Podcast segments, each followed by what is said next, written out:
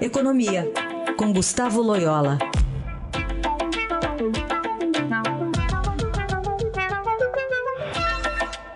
Loyola, bom dia. Bom dia. Bom, tem a informação hoje que o mega leilão de petróleo previsto para acontecer até o fim do ano poderia render aí de 80 a 100 bilhões para os cofres do governo, está praticamente riscado do cronograma de 2018, vai ficar para o próximo presidente. Como é que fica a situação agora, Loyola? Pois é, mais um, um problema para o governo, né, que está vendo assim fugir pelo dedo todas as suas expectativas de receitas extraordinárias esse ano, né? É, então é, é, mais uma, uma dessas receitas que o governo contava aí para para fechar as contas e, e a não realização desse leilão, eu acho que vai levar o governo a ter que arrochar mais ainda uh, os gastos, né? E, enfim, é, vai dificultar bastante a, a, execução da, da política fiscal ao longo do, do ano. Mas eu acredito que o governo será capaz de cumprir a meta, né? E, enfim, é uma pena aí que esteja se é, adiando é, medidas que são necessárias não apenas para fechar as contas, né, mas principalmente para é, reativar essa, essa, esse segmento importante aí da economia brasileira que é, que é a indústria do óleo e gás, né? É, e principalmente eu acho que nesse, nesse momento isso seria favorável porque o, o, o petróleo está no momento é, bastante positivo em termos de preços no mercado externo, né? Então há uma, uma atratividade maior aí do, do pré-sal uh, nesse contexto de um petróleo mais caro.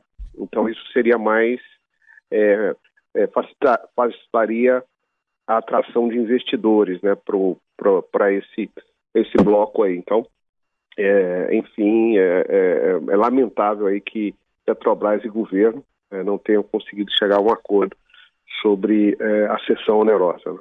É, quando você fala em cumprir a meta, vamos lembrar que é um, é um rombo de 139, é isso? 139 bi. É. Exatamente. Bastante, é. bastante grande. Vamos ficar felizes de cumprir essa meta, hein? Chegamos no é, é. ponto, hein? Exatamente, porque o, o, governo conseguiu, né? O governo do presidente Temer aí foi evitar que a situação fiscal continuasse piorando, né? Mas não, não conseguiu uma reversão é, principalmente porque perdeu algumas batalhas políticas importantes, como a reforma da Previdência, né? É, mas, e, e, outras, outras pequenas mudanças aí no Congresso. Por exemplo, o Congresso não está é, apreciando as medidas provisórias do governo, é, a própria medida da importante medida da reforma trabalhista, por exemplo, sequer foi apreciada, né? Isso mostra que a contaminação aí da, do ano eleitoral sobre o Congresso realmente não vai deixar espaço para aprovação de nenhuma agenda positiva do ponto de vista econômico. E só para a gente concluir, Loyola, nesse mesmo contexto dá para colocar a privatização da Eletrobras, que parece também indefinida? Exatamente, eu acho que a, privatização é, da, Petro, da desculpa, Petrobras, né, Eletrobras é, subiu no telhado, vamos dizer assim, né? Eu acho que está ficando cada vez mais difícil.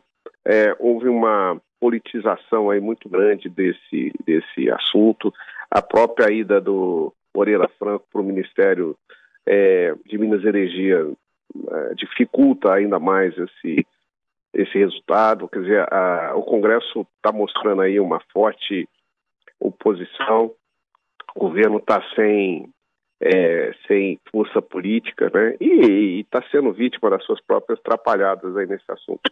Então, acho que é, é, esse, essa privatização, infelizmente, também não vai ocorrer. Né? Vale até dizer o seguinte: a privatização, a venda aí de, algumas distribuidoras da Eletrobras, que teoricamente é um assunto mais fácil e, e consolidado e tal, e menos polêmico, até isso não tem se realizado, né? E, a, havia a, a, previsão aí de um leilão para este mês, esse leilão foi adiado, né? Aí está, participação de Gustavo Loyola, que às segundas e quartas fala de economia aqui no Jornal Dourado. Obrigado, até segunda. Até segunda.